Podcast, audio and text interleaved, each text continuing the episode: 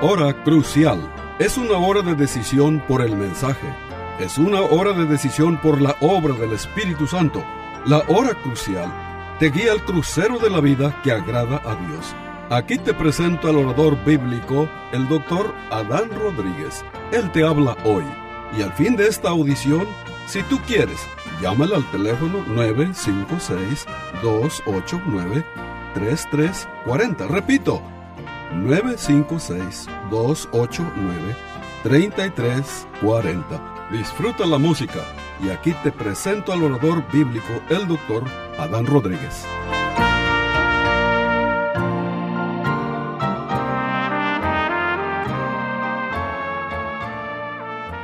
¿Qué tal, querido radio oyente?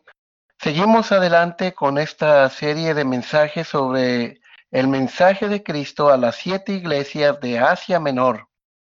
En la edición anterior terminamos hablando acerca de la iglesia de Esmirna.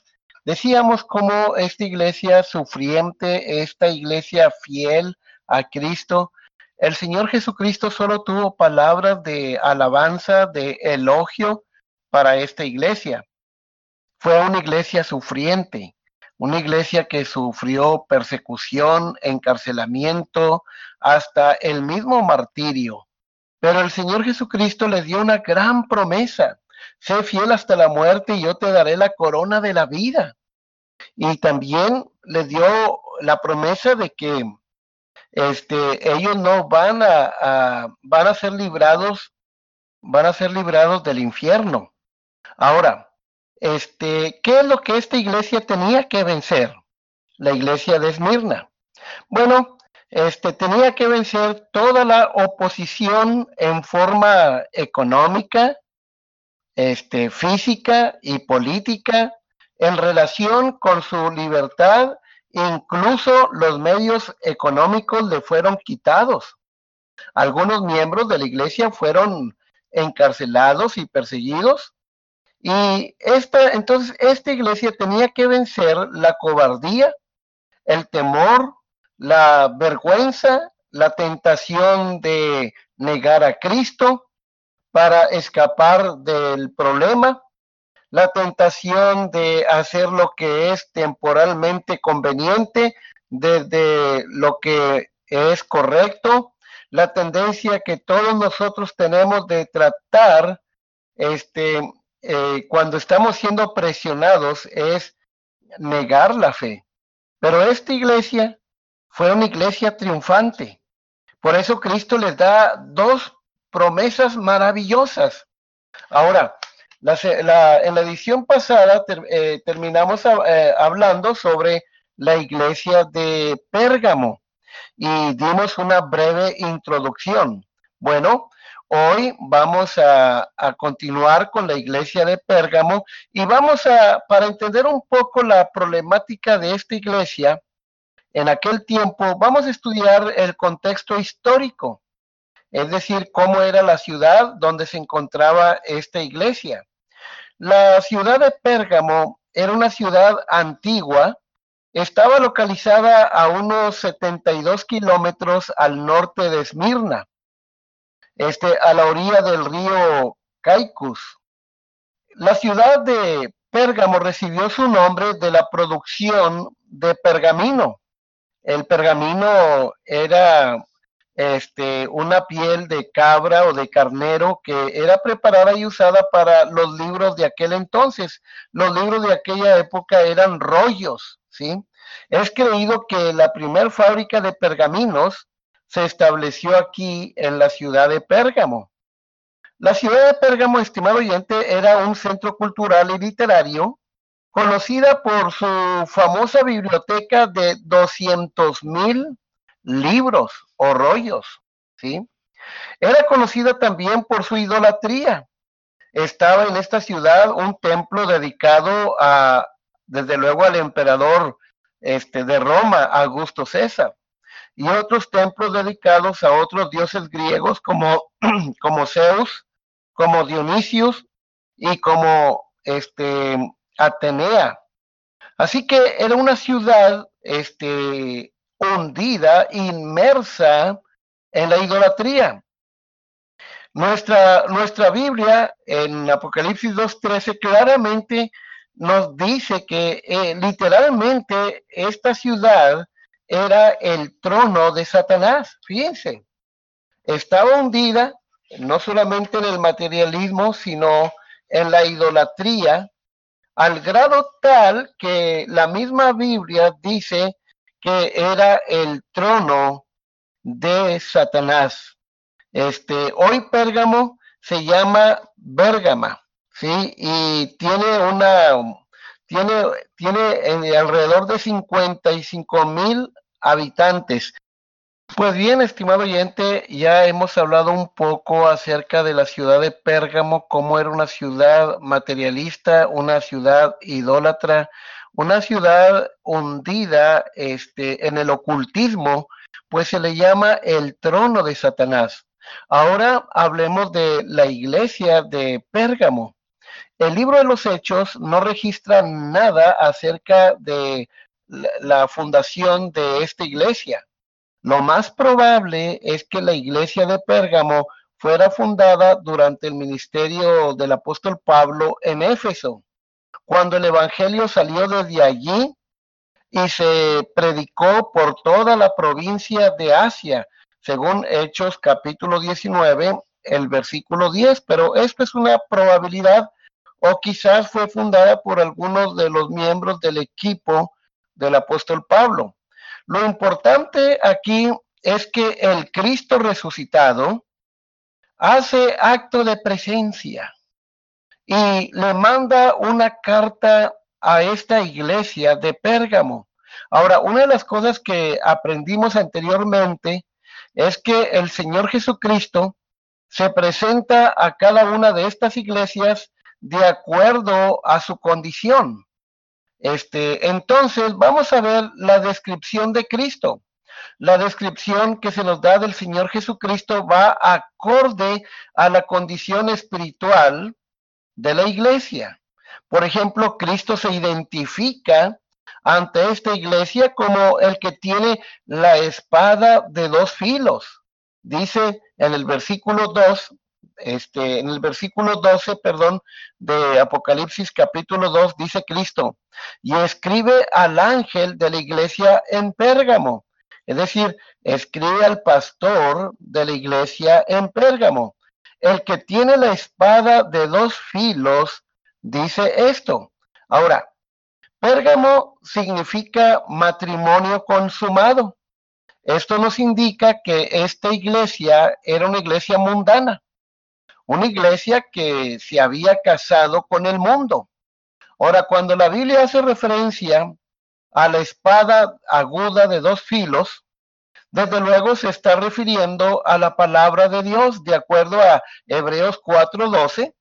Se, se nos señala claramente que la palabra de Dios es viva y eficaz y que es más cortante que toda espada de dos filos y que penetra hasta partir el alma y el espíritu, las coyunturas y los tuétanos y discierne los pensamientos y las intenciones del corazón. Entonces Cristo se presenta ante esta iglesia como el que trae la espada de dos filos. Más adelante vamos a ver que la amenaza de Cristo contra esta iglesia es que si ellos no ponen orden, entonces este, en la iglesia, si no corrigen eh, los errores que están cometiendo, el Señor va a venir y, y va a hacer un ajuste de cuentas con esta iglesia. El Señor Jesucristo, estimado oyente, este, anda en medio de los siete candeleros que representan las iglesias. Es decir, Él está al tanto de lo que sucede en cada iglesia local en todo tiempo. Y, él no, no asume una actitud pasiva. Él no solamente está con nosotros cuando le estamos adorando colectivamente como iglesia. Él está al pendiente de todo lo que nosotros estamos haciendo, como en este caso la iglesia de Pérgamo se había casado con el mundo. Entonces el Señor está ahí presente y viene listo para poner disciplina en su iglesia.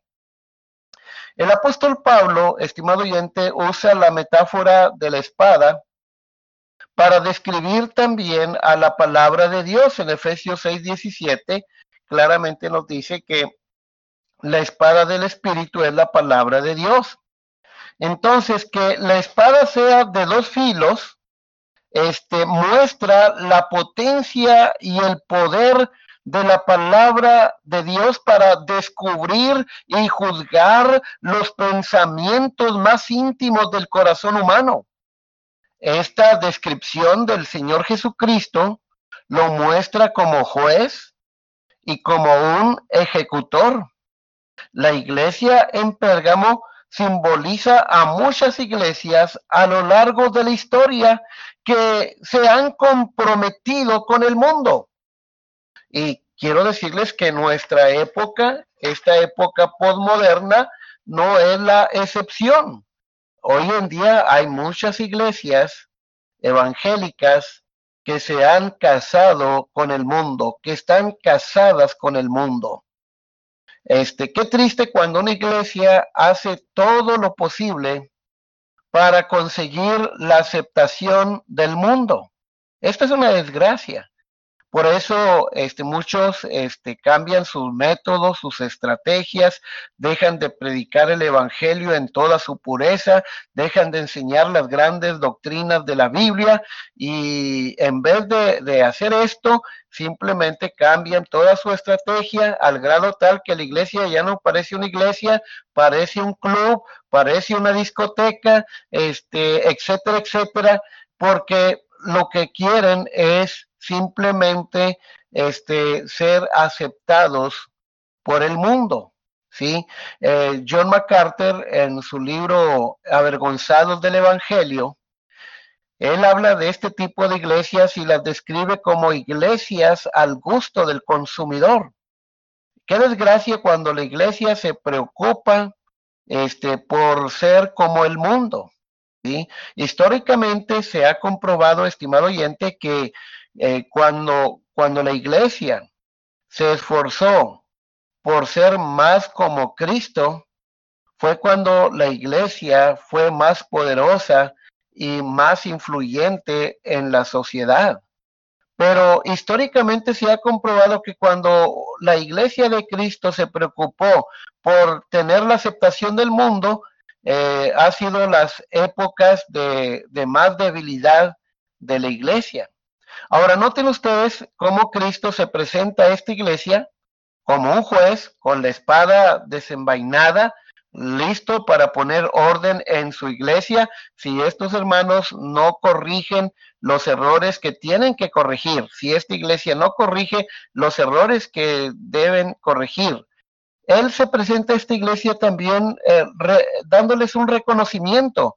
El versículo 13 dice, yo conozco tus obras ¿Y dónde moras? Es decir, moraban donde estaba el trono de Satanás. Dice, ¿dónde está el trono de Satanás? Dice, pero retienes mi nombre.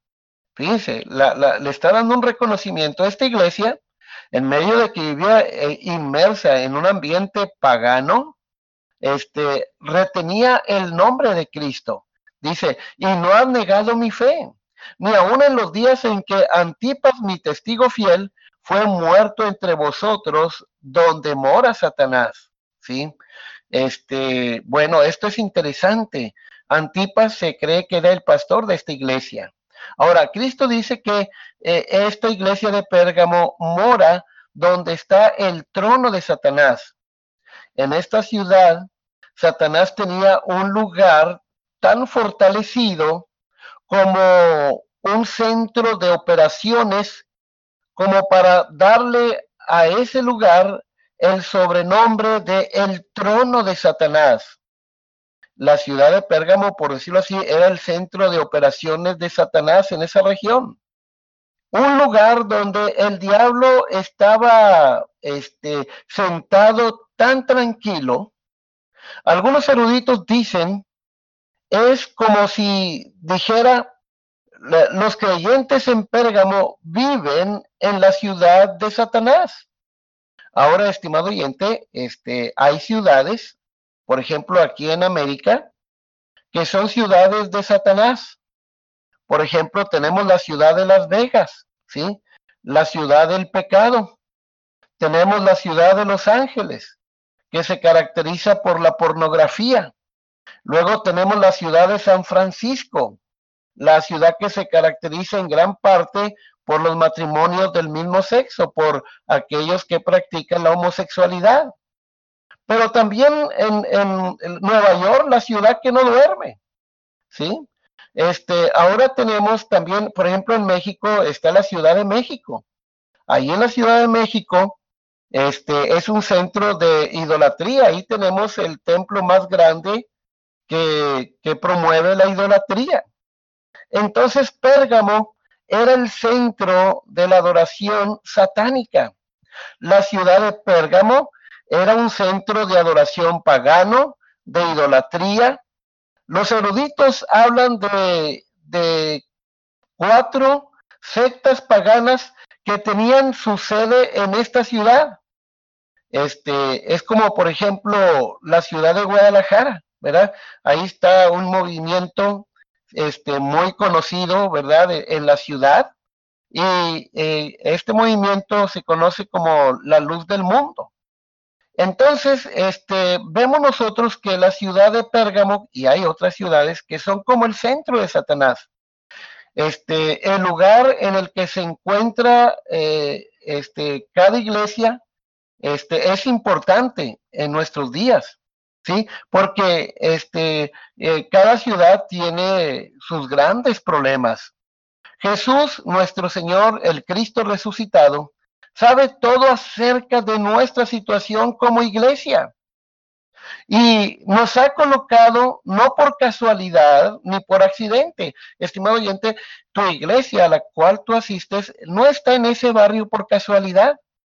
No está ahí por accidente. Cristo la ha establecido ahí para que sea un faro de luz, para que sea como una antorcha, ¿no? Una, un faro en medio de la oscuridad el Señor Jesucristo este, nos ha colocado como una lámpara este, portadora de luz, la luz en medio de las tinieblas. Es como cuando Cristo dice en Mateo capítulo 5, allá por el versículo 13, 14, 15 y 16, cuando dice, vosotros sois la sal de la tierra.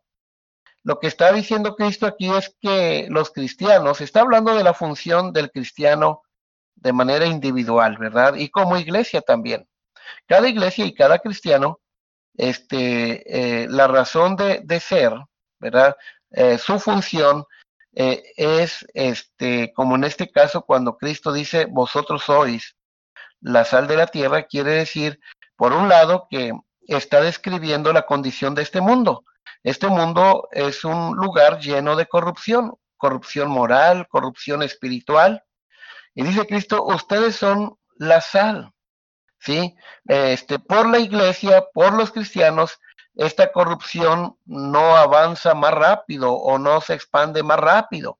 Cuando Cristo dice, vosotros sois la luz del mundo, está describiendo a este mundo como un mundo lleno de tinieblas, tinieblas espirituales, morales, y dice que nosotros los cristianos y las iglesias evangélicas somos la luz del mundo. Qué interesante y qué función tan importante la que tenemos como iglesia local y la que tenemos como creyentes en lo individual. Ahora, este, quizás aquí en el Valle de Texas eh, tengamos varios tronos de Satanás, ¿sí? Pero en Pérgamo había por lo menos cuatro ah, sectas que promovían este, la idolatría, la inmoralidad.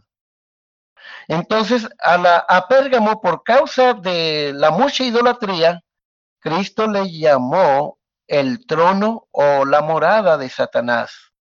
Y luego Cristo les elogia y les dice, les da otro elogio a esta iglesia y les dice que ellos retienen mi nombre. ¿Qué significa la expresión que la iglesia retenía el nombre de Cristo? Esto significa que la iglesia de Pérgamo este, era una iglesia teocéntrica, es decir, una iglesia centrada en Dios, centrada en el nombre, el carácter, la gloria y el renombre y la verdad de Dios. Todas las iglesias que se desvían es porque comienzan a fijarse más en el hombre y a olvidarse más de Dios. Fíjense, esto es muy importante. Todas las iglesias que se desvían es porque comienzan a fijarse más en el hombre y a olvidarse más de Dios. La característica básica de cada iglesia falsa es el hecho de que es una iglesia antropocéntrica, es decir, una iglesia centrada en el hombre, ¿sí? Donde el hombre es el centro dentro de la iglesia. Una iglesia antropocéntrica se caracteriza por enfocarse solo en las necesidades de las personas, ¿sí? Y se olvidan de lo más importante, de Dios, de proclamar el nombre, este, las virtudes de aquel que nos llamó de las tinieblas a su luz, ¿sí? Entonces, esta iglesia tenía varias cosas buenas. Era una iglesia teocéntrica. Ahora, las iglesias que no están centradas en Dios, en su nombre, en su gloria, este, ah, en estas iglesias van a fracasar. Este, las iglesias que no se centran en Dios, en su nombre, en su, en su gloria, en la doctrina de Dios, en la verdad de Dios, se van a volver antropocéntricas, es decir, centradas en el hombre, porque no pueden hacer otra cosa. Y cuando se vuelven antropocéntricas, todo el énfasis se enfoca en las necesidades del hombre, los deseos del hombre, los gustos del hombre, los intereses de cada quien y por lo tanto la iglesia comienza a degenerarse y a convertirse en algo que no es una iglesia de Cristo. Ahora bien, este, ¿cuáles son algunas de las características de una iglesia antropocéntrica, es decir, una iglesia centrada en el hombre? Bueno, la primera de ellas, este, eh, eh, la primera característica de una iglesia antropocéntrica es la siguiente, es cuando la iglesia piensa y dice, esta iglesia existe para servirme a mí. Fíjense, fíjense, cuando los miembros tienen la idea que la iglesia local donde se congregan existe solamente para servirles a ellos, cuidado. Este, o, otra característica es cuando los miembros piensan que la iglesia existe eh, el propósito de esa iglesia local solo es para ah, solucionar sus problemas, sus necesidades. La iglesia existe, dicen algunos, este, eh, para los intereses de las personas, ya sea intereses matrimoniales, económicos, psicológicos, emocionales de la persona. Este, no encontramos nada de esto en las siete cartas que Cristo escribió. Cristo estaba preocupado por otras cosas. La iglesia antropocéntrica siempre este, caerá en el error de observar costumbres y prácticas extrabíblicas. Entonces, esta iglesia tenía una cosa buena. Este, era una iglesia teocéntrica. Y Cristo le, también les elogia porque dice, y no has negado mi fe. Es decir, no te has retractado de confesar que, que tú crees en mí en medio de que vives en una ciudad que es el trono de Satanás. Los ciudadanos de Pérgamo este, presionaban a los hermanos y, de Pérgamo y los perseguían este, para que públicamente ellos negaran su fe en Cristo. Los cristianos en Pérgamo se habían este, mantenido firmes en su fe y continuaban confesando que Cristo era el Señor y que ellos iban a adorar solamente a Cristo, que Cristo era el Señor y no César. Cristo menciona este, a un creyente por nombre Antipas. Este, Antipas significa contra todo, ¿sí? Quien murió como un mártir, como dice mi testigo fiel. Ahora bien, primero, debemos recordar que en cada una de estas ciudades este, a, las cuales que estaban estas iglesias, este, eh, era necesario adorar a un Dios, ¿sí? Y, las ciudades tenían sus sindicatos y cada sindicato tenía su Dios, ¿sí? Segundo, este, las personas tenían que participar de las fiestas y ofrendas que se hacían en honor de esos dioses. Tercero, debían de contribuir con dinero para sostener los templos paganos. Cuarto, este, tenían que practicar las orgías sexuales que practicaban este, eh, en, en estos cultos idólatras. Entonces, no era fácil ser cristiano en este ambiente y sin embargo, esta iglesia de Pérgamo fue una iglesia que en medio de todo este paganismo, en medio de toda esta inmoralidad y de toda esta idolatría, en medio de que vivían en una ciudad que era el trono de Satanás, este, todavía permanecían fieles a Cristo. Este, no una fidelidad, vamos a decir, completa. Todavía era una iglesia teocéntrica, centrada en Cristo. Pero ahora vean ustedes cómo el Señor este, también les reprende, porque estaban bien en unas cosas, pero estaban mal en otras cosas. ¿sí? El versículo 14 dice, pero tengo unas pocas cosas contra ti, porque tienes ahí a los que mantienen la doctrina de Balaam. Más adelante vamos a analizar en qué consistía la doctrina de Balaam. Este, que enseñaba a Balac a poner tropiezo ante los hijos de Israel, a comer cosas sacrificadas a, a los ídolos y cometer actos de inmoralidad. Verso 15.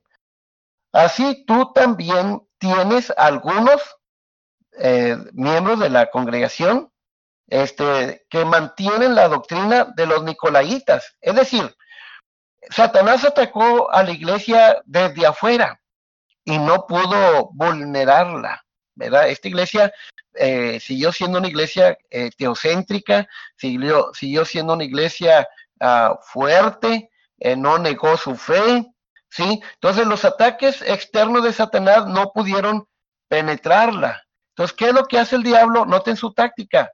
Manda caballitos de Troya, manda personas a esa iglesia de Pérgamo para que se infiltren, ¿sí? Para que se infiltren dentro del seno de la iglesia. Así que esta iglesia de Pérgamo fue infiltrada por Satanás. Verso 14, porque tienes ahí a los que mantienen la doctrina de Balán y también a los nicolaitas. Ahora, ¿qué nos enseña esto, querido radio oyente? Bueno, yo creo que aquí hay una lección para nosotros, ¿sí?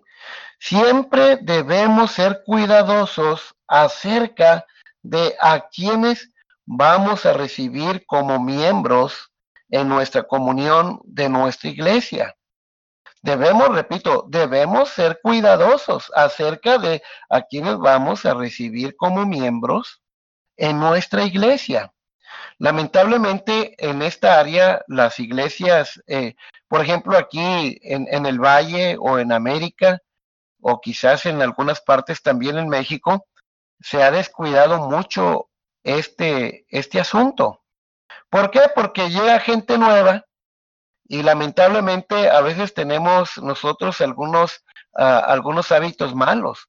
Uno de los hábitos malos que tenemos es que apenas llega gente nueva a nuestra iglesia y no hayamos eh, qué puesto ofrecerles, ¿sí? Y, y, hay iglesias que en cuanto llega gente nueva, este, le ofrece puestos. ¿Cuál es la idea de ofrecer puestos? Para que se queden, ¿sí? Y sí, muchos se quedan, pero después se convierten en el dolor de cabeza de la iglesia. Después el pastor y, la iglesia no hayan cómo zafarse de ese tipo de personas. ¿Por qué? Porque con la idea de, que la iglesia crezca, este, no examinan este, a los miembros, por ejemplo, no preguntan de, de dónde vienen, este, a qué iglesia eh, pertenecieron, este, para que así uno como iglesia anfitriona uno pueda investigar qué clase de miembros eran en su iglesia. Generalmente si eran miembros que dan problema, que son muy problemáticos, este, entonces uno ya, ya está avisado, este, uno dice pues, este, voy a tener cuidado, no, no, no los vamos a aceptar como miembros porque ya traen muy mala, muy malos antecedentes. ¿sí? Ha habido miembros así que entran a una iglesia y defraudan a los hermanos y defraudan a la iglesia y luego se van a otra y hacen lo mismo y se van a otra y hacen lo mismo. Hay otras personas que entran a una iglesia y la dividen, ¿sí? Y, toman control de una congregación, corren al pastor, corren a, los líderes y ellos se quedan allí. Entonces, tenemos que tener cuidado. Miren, la iglesia de Éfeso fue infiltrada por Satanás a través de, de hermanos falsos. ¿sí? Entonces siempre debemos ser cuidadosos este, tener mucho cuidado acerca de a quienes vamos a recibir como miembros. Bueno, el tiempo se nos acabó, estaba viendo aquí el, el reloj. Estimados hermanos, seguimos hablando sobre la iglesia de Éfeso, este, más adelantito, primeramente Dios, que Dios les bendiga. Se despide la voz amiga del pastor Adán Rodríguez, pastor por la gracia y la misericordia de Dios y la paciencia de la iglesia bautista Jerusalén de Fartejas. Hasta la próxima. Este fue su programa La Hora Crucial. La Iglesia Bautista Jerusalén y su pastor Adán Rodríguez agradecen a su bella audiencia y les recuerda que los días lunes y viernes a las 12 horas del mediodía este programa se repetirá sin falta. Y si usted vive en la frontera, le invitamos a que asista a nuestro culto de adoración los domingos a las 11 de la mañana. El santuario del templo Jerusalén se encuentra en la calle Cafri, a una cuadra de la biblioteca de la ciudad de Far, Texas. Llame al doctor Adán Rodríguez y con gusto le informará. Teléfono 956-289-3340. O si usted prefiere escribir, hágalo. La hora crucial, PO Box 774, Far, Texas 78577. Repito, la Hora Crucial, PO Box 774, FAR, Texas 78577.